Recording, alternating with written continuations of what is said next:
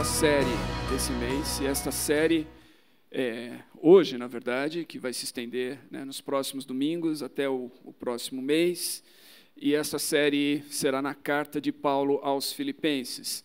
Então, nas próximas semanas, a gente vai estar olhando para essa carta. Isso significa que, inclusive, é um incentivo para que você talvez leia a carta de Paulo aos Filipenses nas próximas semanas. Dessa maneira, você vai estar familiarizado com o texto e com aquilo que vai ser compartilhado aqui a cada semana ah, nessa epístola. A carta de Paulo aos Filipenses foi escrita, é uma daquelas epístolas da prisão. Ela foi escrita quando Paulo estava preso.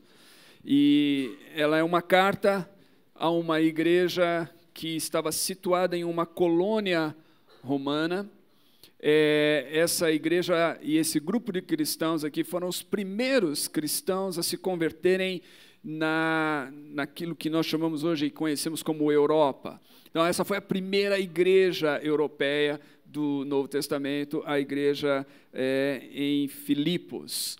E Paulo, ao passar por essa cidade, ele teve algumas experiências marcantes é, de conversões, havia uma forte presença feminina nessa igreja.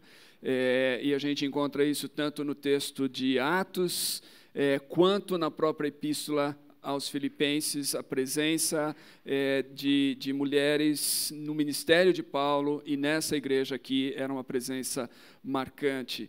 E foi lá em Filipos que Paulo, inclusive, foi lançado à prisão por expulsar um espírito adivinho de uma jovem que estava sendo usada, possivelmente era uma escrava, que estava sendo usada é, como instrumento de lucro por seus senhores. E quando Paulo expulsa esse espírito de adivinhação, é, eles ficam indignados e eles provocam aquele tumulto. Paulo e Silas são lançados na prisão. Antes, porém, eles são açoitados. E aí eles estão lá naquela prisão e é meia-noite, em vez de estarem reclamando, se lamentando, diz o texto que eles estão cantando hinos de louvores a Deus. Há um terremoto que acontece pela é, providência de Deus naquele dia, naquela hora, naquele momento. As, as celas são abertas e aí, é, Paulo e Silas têm liberdade para sair, alguns dos presos escapam, eles não escapam. O carcereiro, quando vê que os presos escaparam, ele fica apavorado. Paulo e Silas dizem: Olha, nós, nós ainda estamos aqui, nós não fomos embora. E, e, o homem, então, acaba se convertendo ali. E é nesse contexto, então, Paulo tinha uma, um afeto muito grande por essa igreja, por essa comunidade. Anos mais tarde, ele está preso e ele escreve essa carta para a igreja de Filipos. Para expressar, parte da carta é a expressão de gratidão. Paulo vai dizer que essa é uma igreja que havia se, é, se associado a ele de maneira ministerial, no sentido de contribuir para o seu ministério. Então, esses irmãos haviam de certa forma, se tornado generosos para com o ministério de Paulo. E então, essa carta é uma carta de gratidão por essa generosidade e por essa parceria ministerial. Havia também alguns outros motivos. Uh, um deles, inclusive, era uma certa, um certo atrito que estava acontecendo na igreja. Paulo estava preocupado, então. Então, Paulo escreve para encorajá-los, para agradecê-los, e ele vai falar da importância deles permanecerem unidos. A unidade da igreja é muito importante. Ele vai usar expressões como, como chamando-lhes para que estejam firmes num só espírito. Essa palavra um só espírito ela é repetida na carta. Que eles estejam unânimes ah, na fé e, e em preservar o evangelho. Que eles tenham um mesmo modo de pensar que eles tenham um mesmo amor, que eles tenham uma só atitude. Então, todas essas expressões de Paulo aqui, elas têm em vista chamar esses irmãos a preservarem a unidade, porque essa unidade estava sendo ameaçada por uma desavença entre pessoas lá na comunidade. Evidentemente, a gente não tem esse problema nos nossos dias, mas Paulo teve que lidar com isso naquela época, né? pessoas brigando na comunidade. É, então, Paulo escreve essa carta, uma carta afetuosa. Ela é chamada por muitos da Epístola da Alegria, pela, pelo número de vezes em que a expressão, que expressões de alegria é, são repetidas aqui, o que é incrível, porque, novamente, Paulo estava preso quando ele escreveu a Epístola. Mas aqui há muita alegria, mesmo no meio da prisão. Eu vou como nosso tempo é avançado, eu vou ler somente os versículos que eu pretendo expor nesta manhã do capítulo 1. Mas eu quero incentivar você para que tire um tempo, ainda hoje, domingo, né? Você não vai assistir futebol, os times não estão jogando muito bem no campeonato. É, você não vai, sei lá, eu assistir o Faustão, não tem nada para ver no Faustão. Tire um tempo depois que talvez você fizer um passeio pelo parque, alguma coisa, né, tire um tempo para ler o capítulo 1 com calma na sua casa. Mas eu quero ler então somente os versículos 9 a 11. Os versículos 9 a 11, eles são a oração de Paulo. Paulo diz, a partir do versículo 3, que ele tem uma oração de gratidão a Deus por essa, por essa igreja, quando ele se lembra deles. E que ele sempre está orando por eles, eles sempre estão no seu coração. Ele, ele vai expressar isso. No versículo 7 ele diz: Eu os tenho em meu coração. E no versículo 8 ele diz que ele tem uma profunda afeição. Então, então essa era uma comunidade que Paulo amava. E quando você ama alguém, quando você ama uma pessoa, quando você é cristão e ama alguém, você ora por essa pessoa. Pense bem nisso. A oração é uma grande demonstração de amor. Quando nós amamos, como cristãos, nós oramos. Isso é uma coisa que a gente deve se perguntar: por quem é que nós estamos orando? Se nós amamos, nós oramos. E aí Paulo, ele não só fala das suas orações, como essa expressão de afeto, de amor, de, de pessoas que estavam no seu coração, que ocupavam seus pensamentos, mas ele nos revela e nos mostra qual era a oração que ele fazia por eles.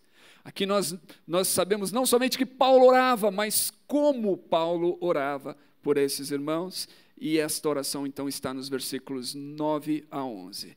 Diz assim: Esta é a minha oração, ou seja, é assim que eu oro por vocês. Que o amor de vocês aumente cada vez mais em conhecimento e em toda a percepção. Para discernirem o que é melhor, a fim de serem puros e irrepreensíveis até o dia de Cristo, cheios do fruto da justiça, fruto que vem por meio de Jesus Cristo para a glória e louvor de Deus. Aqui nós temos a oração de Paulo pelos filipenses. E através dessa oração nós podemos aprender algumas coisas que são extremamente importantes para nós hoje. Extremamente importantes se nós vamos permanecer firmes na fé, em tempos tão difíceis. Né? Alguém já disse que esse ano tem sido um ano extremamente difícil tantas coisas acontecendo no nosso país, tantas coisas acontecendo no mundo. As pessoas olham e falam: qual vai ser a próxima catástrofe? Qual, qual vai ser a próxima notícia negativa que a gente vai ter aí? Porque tanta coisa ruim já aconteceu. Se nós vamos permanecer firmes na fé, se nós vamos permanecer firmes na esperança, se nós vamos permanecer firmes no amor. A oração de Paulo tem aqui alguns elementos que são extremamente importantes para que consideremos nessa manhã. Uma coisa, antes de entrar na oração em si, uma coisa importante aqui é que no versículo 6, Paulo declara que ele tem convicção no seu coração de que Deus está trabalhando na vida dessas pessoas. Ele diz assim: Estou convencido de que aquele que começou a boa obra em vocês vai completar até o dia de Cristo. Nota, essa igreja nasceu através do ministério de Paulo. Era uma igreja, uma comunidade que nasceu como fruto da fidelidade de Paulo em levar adiante o Evangelho, mesmo no meio de problemas incríveis que ele havia enfrentado e que ainda estava enfrentando. Ele estava preso por causa dessa missão. No entanto, ele permaneceu fiel. Esses irmãos nascem no meio desse ministério fiel do apóstolo Paulo. No entanto, Paulo não considerava, em momento algum, que a comunidade que havia nascido como fruto do seu ministério era uma comunidade que ele havia dado a origem ou que ele era responsável pelo nascimento. Paulo sabia que se havia uma conversão, se alguém declarava fé em Cristo, se alguém se voltava por causa da sua pregação, a obra era única e tão somente de Deus. Paulo sabia que ele era apenas um instrumento, que ele era apenas um pregador, mas que a obra quem faz é Deus. Isso é muito importante. E essa, ele declara isso. Aquele que começou a boa obra em vocês vai completar até aquele dia. Ele declara uma confiança total aqui na soberania de Deus, na obra que Deus começou a fazer na vida desses irmãos. E aí algumas pessoas podem pensar assim, mas se Paulo tem tanta fé assim nessa soberania de Deus, que aquele que começou a boa obra vai completá-la, por que é que ele ora? Se a obra é de Deus, por que, que a gente ora? É importante isso, confiar em Deus. Uma confiança na soberania de Deus jamais significa, por, de nossa parte, tomarmos uma atitude passiva. Capítulo 2, Paulo vai dizer no versículo 13: Deus faz tudo, né, de acordo com o querer e o efetuar da sua vontade. Deus faz tudo, mas não significa que nós não precisamos nos envolver. Muito pelo contrário, o que a Bíblia nos revela é que, apesar de que a obra de Deus é que Deus é quem faz, nós participamos por meio das nossas orações. Não significa de maneira alguma que nós devemos cruzar os nossos braços e não fazer mais nada. Nós temos uma parte, a nossa parte aqui é orar, porque a nossa oração demonstra o nosso amor, demonstra o nosso afeto, demonstra o nosso cuidado. A nossa oração é uma expressão de que nós confiamos em Deus, de que aquilo que ele começou a fazer, ele vai completar. Então, por isso, Paulo ora. Quais são os motivos da oração? Nós podemos dizer que há dois motivos principais nessa oração, e nós podemos dizer que eles são dois, justamente pelo modo como a oração está é, é, escrita aqui para nós, principalmente pelas conjunções é, que nós encontramos aqui no texto que nos apontam então para dois motivos. Paulo diz: esta é a minha oração, a primeira delas, que, né, a fim de que, para que o amor de vocês aumente cada vez mais em conhecimento e em toda percepção para discernirem o que é melhor. Então, o primeiro motivo da oração de Paulo aqui é o crescimento em amor e em conhecimento. O amor, o crescimento do amor em conhecimento. Crescimento do amor em conhecimento eles precisavam crescer, o amor deles precisava crescer. Não importa o quão amáveis nós possamos ser, nós sempre temos espaço para crescer em amor. Não importa quanto amor nós possamos imaginar que tenhamos no nosso coração, há sempre mais amor que nós possamos ter pelas pessoas e por Deus. E esse amor de Paulo aqui, muito embora ele use a palavra é, ágape, esse amor aqui, ele está falando do amor na comunidade, do amor direcionado ao próximo. Evidentemente, a Bíblia diz que nós amamos a Deus e amamos o próximo na mesma proporção. É impossível, de fato, a gente ter é, um amor por Deus que não é traduzido pelo amor ao próximo. Então, Paulo está direcionando esse amor aqui, está falando de um amor horizontal um amor uns pelos outros. E esse amor de Paulo, ele deve ser que, ele ora pelo, por, pelos cristãos de Filipenses, de Filipos, os filipenses, ele deve ser um amor em conhecimento. Note, note isso, que vocês cresçam, ou que o amor de vocês aumente cada vez mais em conhecimento. Amor em conhecimento. E, além de conhecimento, toda a percepção. Então, essas duas palavras aqui, conhecimento e percepção, são extremamente importantes para que a gente chegue aqui ao, ao propósito de Paulo nessa oração. O que, que ele deseja? Ele deseja que eles tenham cada vez mais amor. Mas não é só um, um amor qualquer. É um amor de Deus manifesto pelo próximo e é um amor em conhecimento. É um amor que vai levá-los a terem uma percepção das coisas, que vai ajudar-lhes a discernirem aquilo que é melhor na vida. Esse ano nós começamos falando da, da importância da sabedoria, lendo o texto de Provérbios. Essa oração de Paulo aqui tem a finalidade de que esses irmãos não só amem mais, mas de que o amor desses irmãos seja repleto de sabedoria. Essas duas coisas são extremamente importantes. Por exemplo, quando a gente lê lá na, no, nas cartas é, de Jesus às igrejas da Ásia, a gente vai encontrar é, algo interessante. Na carta, na, na, primeira carta, que é a carta à, à igreja de Éfeso, a gente vai encontrar o Senhor falando assim, em Apocalipse capítulo 2: Sei que você não pode tolerar homens maus, que pôs a prova os que dizem ser apóstolos e não são, e descobriu que eles eram impostores. Então, o Senhor Jesus escrevendo, ou através de João, né, direcionando a sua carta para os, para os cristãos de Éfeso, diz assim: que eles eram pessoas que não toleravam o erro. Doutrinário, evidentemente. Não toleravam a falsidade. Não toleravam impostores que, em nome de Deus, vinham para enganar os outros. Não tinham esse tipo de atitude. No entanto, versículo 4, Jesus diz assim: Olha, por, porém, tem uma coisa que, que vocês deixaram. Você abandonou o seu primeiro amor. Então, vocês são zelosos na doutrina, mas abandonaram o primeiro amor.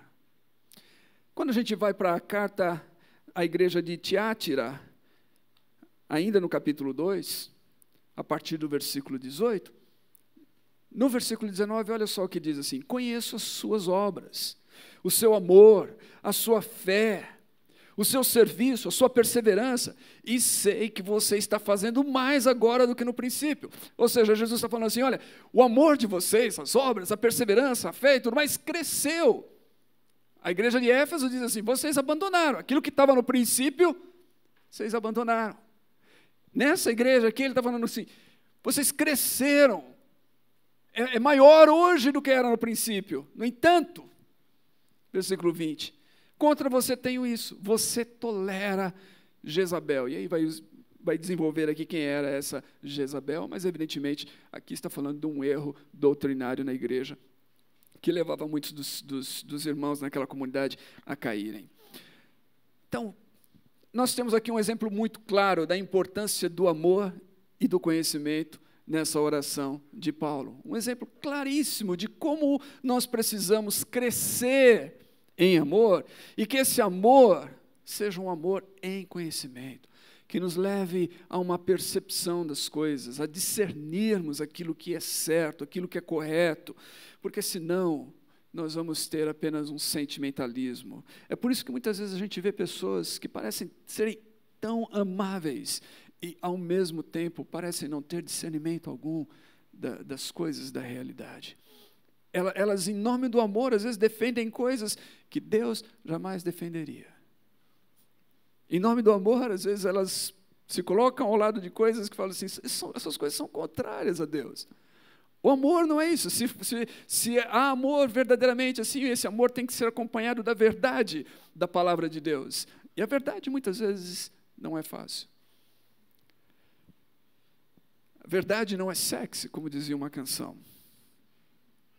Verdade, às vezes, machuca. É difícil de ouvir. Mas ela precisa ser acompanhada, o amor precisa ser acompanhado disso. Então, esse conhecimento que está falando aqui é um conhecimento não só intelectual. O termo grego usado aqui dá a ideia de um conhecimento experimental, de um conhecimento em primeira mão, adquirido por meio de um relacionamento. Está falando do conhecimento das coisas de Deus que o amor de vocês cresça em conhecimento de Deus.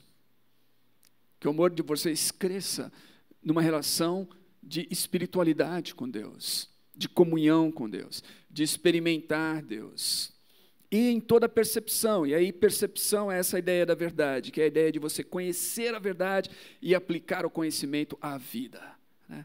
E é, é, é bem interessante isso, porque esse conhecimento de uma vida com Deus, de uma vida íntima com Deus, que nos traz a capacidade de aplicá-lo à vida, aplicar essa relação à própria vida. O apóstolo ora para que, como um componente a mais do seu amor, os filipenses pudessem alcançar profundo discernimento, ou seja, o gosto e o afeto por tudo quanto, em qualquer situação concreta, seja espiritualmente belo. O senso estético na esfera cristã, tanto do serviço quanto da doutrina. E aí é, é o que está aqui nessa oração de Paulo.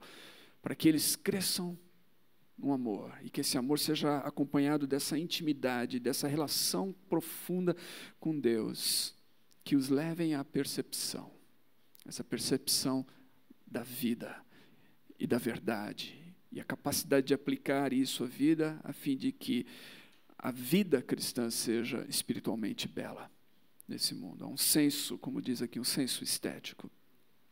Então, isso é muito importante para nós hoje. Se nós vamos permanecer firmes no Senhor, nós precisamos dessa, dessa oração. E nós precisamos não só dessa oração, nós precisamos entender que nós precisamos crescer em amor, em conhecimento.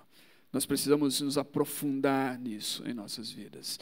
Nós, nós não podemos só falar de amor, nós, nós precisamos de um amor que seja combinado com essa relação com Deus, que é a fonte do amor. Infelizmente, muitos cristãos nunca buscam sabedoria e conhecimento, consequentemente, fazem escolhas terríveis e até mesmo seguem falsos mestres que atacam pessoas crédulas e emotivas. Outros afirmam a sã doutrina, mas não têm afeição genuína por Cristo e pelo próximo. Então é isso que a gente viu nessas igrejas lá é, de Apocalipse. Né? As duas coisas, separadas ou divorciadas, elas não são boas. Nós precisamos unir as duas coisas. Nós precisamos de um tipo de cristão, aquele cristão que é biblicamente informado e profundamente amoroso. É isso que nós precisamos ser. É isso que a nossa comunidade precisa ser. É isso que a nossa igreja precisa ser nesse mundo hoje. Biblicamente informado. Conhecermos a Deus por meio da Sua palavra, mas sermos profundamente amorosos uns com os outros. Essa era a oração que Paulo fazia pelos cristãos da cidade de Filipos. E para quê? Ele diz: para que isso? Para que eles possam, versículo 10, discernirem o que é melhor, para que eles possam ter esse discernimento, que eles possam compreender o que é verdadeiramente importante na vida. É isso que Paulo está desejando. Quantos de nós, ao olharmos para a nossa vida hoje, para o mundo ao nosso redor, temos carência desse discernimento? Quantos de nós precisamos saber fazer escolhas certas, discernir aquilo que é verdadeiro, aquilo que é melhor em nossas vidas? Como é que nós alcançamos isso? Paulo diz: crescendo em amor. Não só qualquer tipo de amor, é um amor que é combinado com o conhecimento de Deus, que vem dessa relação com Deus, dessa experiência de Deus, dessa intimidade com Deus. O segundo motivo da oração de Paulo, versículo 10 e 11, é esse: a fim de serem puros e irrepreensíveis até o dia de Cristo, cheios do fruto da justiça, fruto que vem por meio de Jesus Cristo para a glória e louvor de Deus. Nota que Paulo coloca aqui o dia de Cristo. Essa expressão ele vai repeti-la na sua carta em outras partes. O dia de Cristo que Paulo está falando aqui é a parúzia, é a manifestação do Senhor Jesus Cristo.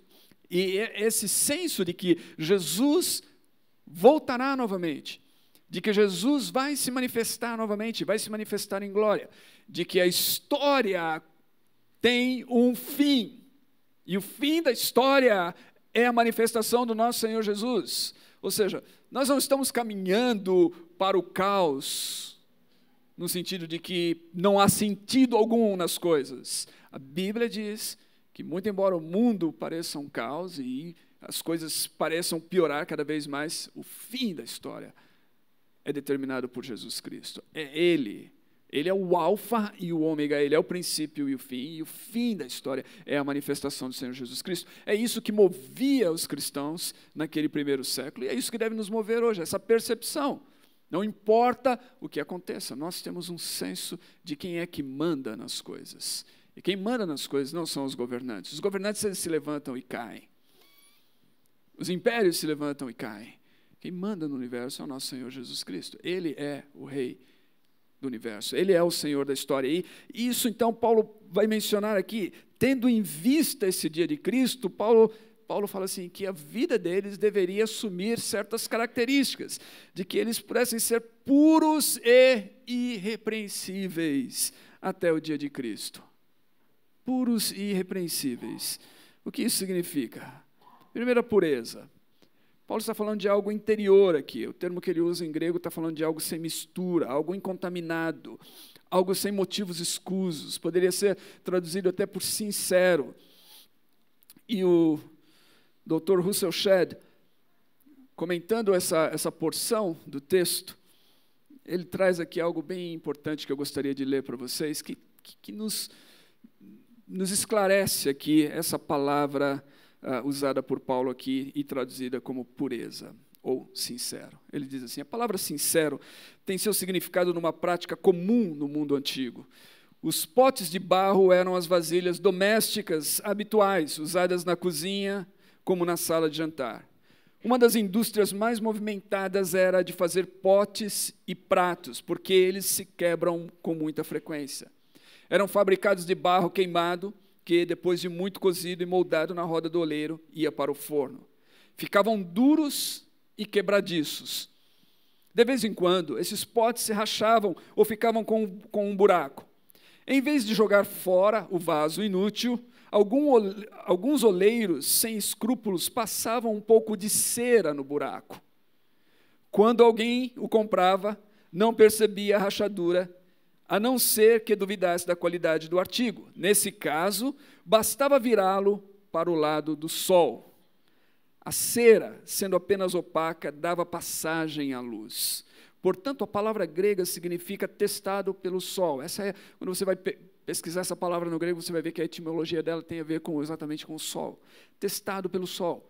Enquanto a palavra sincera do nosso idioma vem do latim e quer dizer sem cera. Então é interessante isso. Paulo está falando que eles devem ter um amor mais profundo, em conhecimento, a fim de que possam ter toda a percepção e discernimento, fazer escolhas certas na vida, saber aquilo que é correto, aquilo que é verdadeiro. Segundo, para que as suas vidas possam ser puras, que elas possam ser sem cera, sinceras, que elas possam ser vidas testadas pela luz do sol.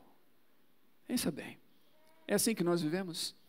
Se as nossas vidas fossem testadas agora, será que encontrariam em nós um furo Será que encontraria em nós alguma coisa que não deve ser encontrado?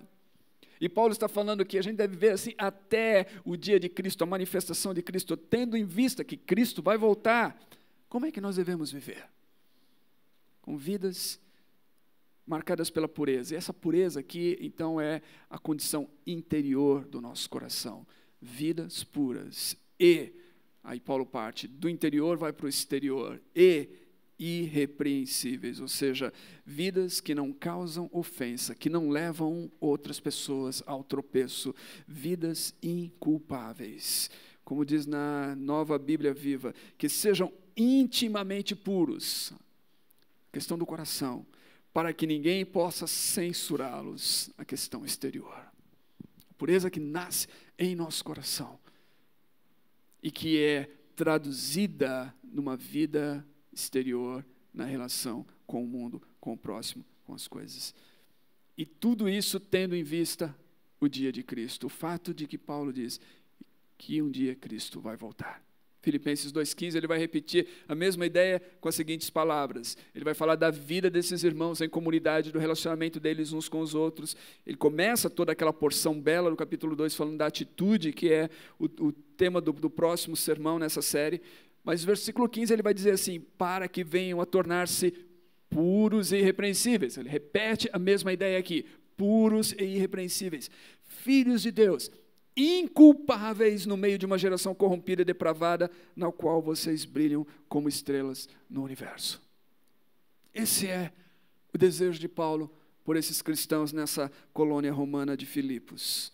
Isso nos mostra o seguinte: a espiritualidade cristã diz respeito a uma condição que não é apenas uma condição do coração, que não é apenas uma, uma condição interior. Muitas vezes as pessoas pensam que a espiritualidade é apenas uma coisa do, né, do homem interior é uma, uma coisa privada, é uma coisa que, sei lá eu, de você sair da sociedade e ir para algum lugar isolado e aí você vai encontrar essa espiritualidade. A espiritualidade cristã não é assim. Ela não se trata de uma espiritualidade desconectada da vida. A verdadeira espiritualidade, de acordo com a Bíblia, ela é interior e exterior.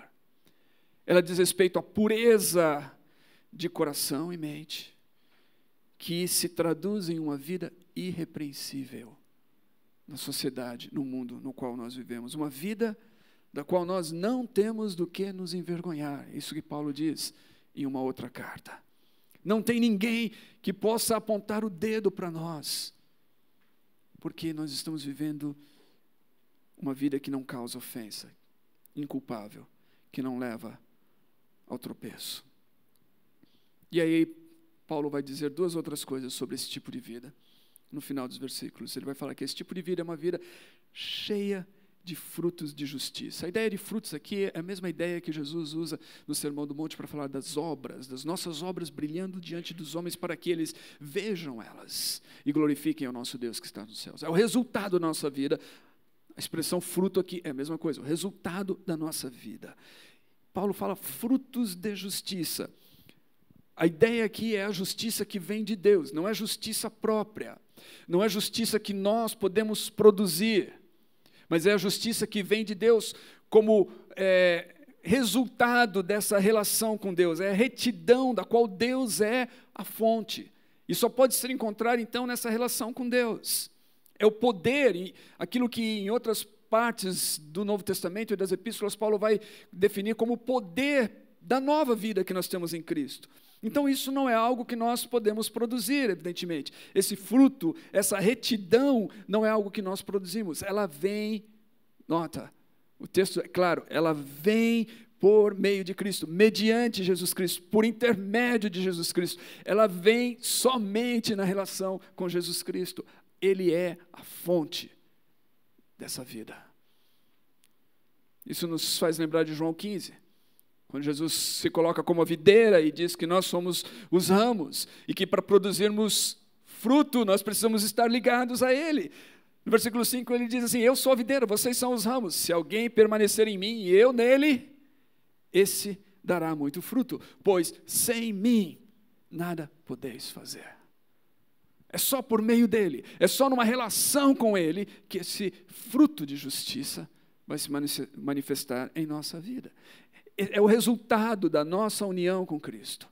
Nós não podemos produzi-lo por nós mesmos. Você vê, vê, a importância.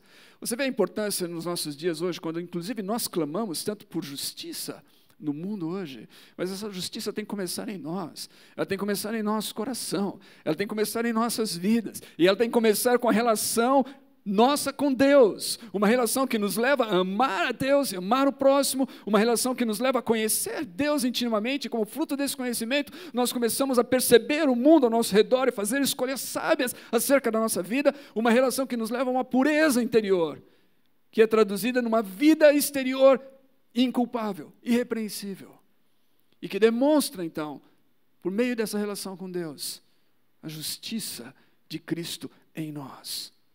É isso que Paulo está falando aqui. É esse tipo de vida que Paulo deseja para os filipenses.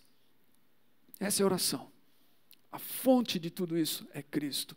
E o motivo é a glória e o louvor de Deus. Paulo termina dizendo: para a glória e o louvor de Deus. Paulo ora para que aqueles irmãos naquela colônia, naquela colônia romana possam viver de tal maneira que Cristo seja glorificado. Agora, diante de, do que Paulo fala no capítulo 1, isso é incrível, porque Paulo está preso novamente, escrevendo com grande afeto a esses cristãos. Paulo, Paulo diz que naquela condição que ele estava preso, ele esperava sair da prisão, mas talvez ele não saísse. Paulo fala da proximidade da morte, a morte estava bem perto dele naquela condição, naquela prisão romana. Mas Paulo diz assim: que ele estava seguro de que Cristo Jesus seria glorificado em seu corpo, quer pela vida, quer pela morte. Paulo desejava estar com Cristo, mas ele olhava para a comunidade dos cristãos e falava assim: é bom que eu fique entre vocês, para que através da minha vida Deus possa me usar ainda para abençoar a vida de vocês. Paulo tem um carinho por esses cristãos. Em última instância, Paulo quer vê-los vivendo de tal maneira que a vida deles também possa promover a glória e o louvor de Deus. Minha pergunta diante desse texto, e é a pergunta que eu convido você a fazer nessa manhã, ou as perguntas, são as seguintes: Estamos crescendo em amor? O nosso amor é maior hoje do que era no princípio? Ou ele estagnou? Ou ele diminuiu? Como está o nosso amor? Como está o nosso amor por Deus? E como está o nosso amor pelo próximo? Essas são realidades em nossa vida. Essas são coisas que, quando as pessoas falam a nosso respeito, se elas fossem falar, se alguém fosse escrever um livro sobre a nossa vida, essas seriam coisas notáveis.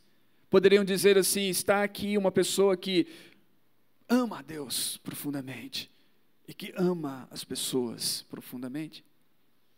Estamos crescendo no conhecimento de Deus e da Sua palavra. Lembre-se, semana passada nós falamos sobre isso. Essa semana nós estamos falando sobre isso novamente. Crescer no conhecimento de Deus e da Sua palavra. Não existe mágica.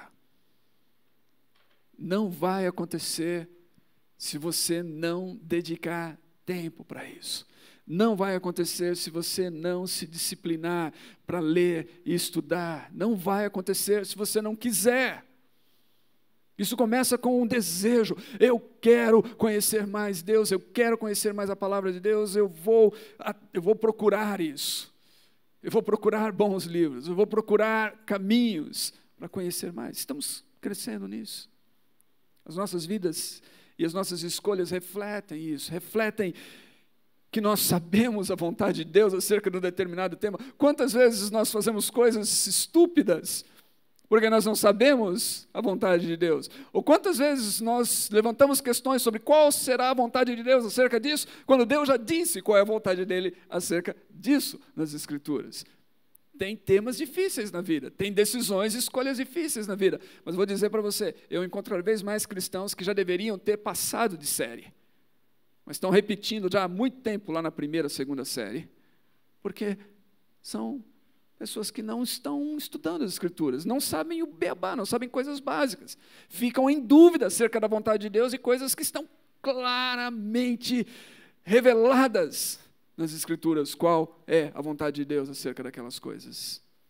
Então, nós, nós estamos crescendo nessas coisas, discernindo o que é melhor, sabendo o que é verdadeiramente importante novamente, prioridades na vida. Quantos de nós pecamos nessa, nessa situação das prioridades? Quantas vezes as nossas vidas, elas revelam prioridades totalmente invertidas? Nós dizemos que amamos a Deus, que Ele é o Senhor de nossa vida, que Ele é a nossa esperança, que Ele é a fonte. Nós cantamos isso domingo após domingo, nós expressamos isso de, várias maneiras, no entanto, as nossas escolhas e as nossas prioridades na vida revelam algo completamente contrário àquilo as prioridades da nossa vida, o que é mais importante para nós, se alinha com aquilo que nós declaramos na nossa profissão de fé, com aquilo que a Bíblia diz que deve ser mais importante ou não. E a nossa vida interior? Ela é sincera, ela é sincera, ela é testada pela luz do sol. É possível que Deus pegue um holofote e coloque um holofote da sua luz sobre nós. E se Ele fizer isso, o que vai revelar acerca da nossa vida interior, dos nossos pensamentos, do nosso coração, do estado do nosso coração? Note o quão importante é a oração de Paulo por aqueles cristãos e quão importante essas coisas são para nós hoje se vamos viver vidas para a glória de Deus, se vamos brilhar no meio de uma geração corrompida, E nós não precisamos ouvir falar sobre corrupção. Nós sabemos o que é. Se vamos no meio dessa geração, desse mundo corrompido, se vamos brilhar como estrelas no mundo, se vamos viver de maneira irrepreensível, nós precisamos disso. Que o Senhor nos ajude então a crescer em amor e conhecimento, a fim de que as nossas vidas reflitam percepção e discernimento. Uma vida irrepreensível, inculpável, pura, para o louvor da Sua glória.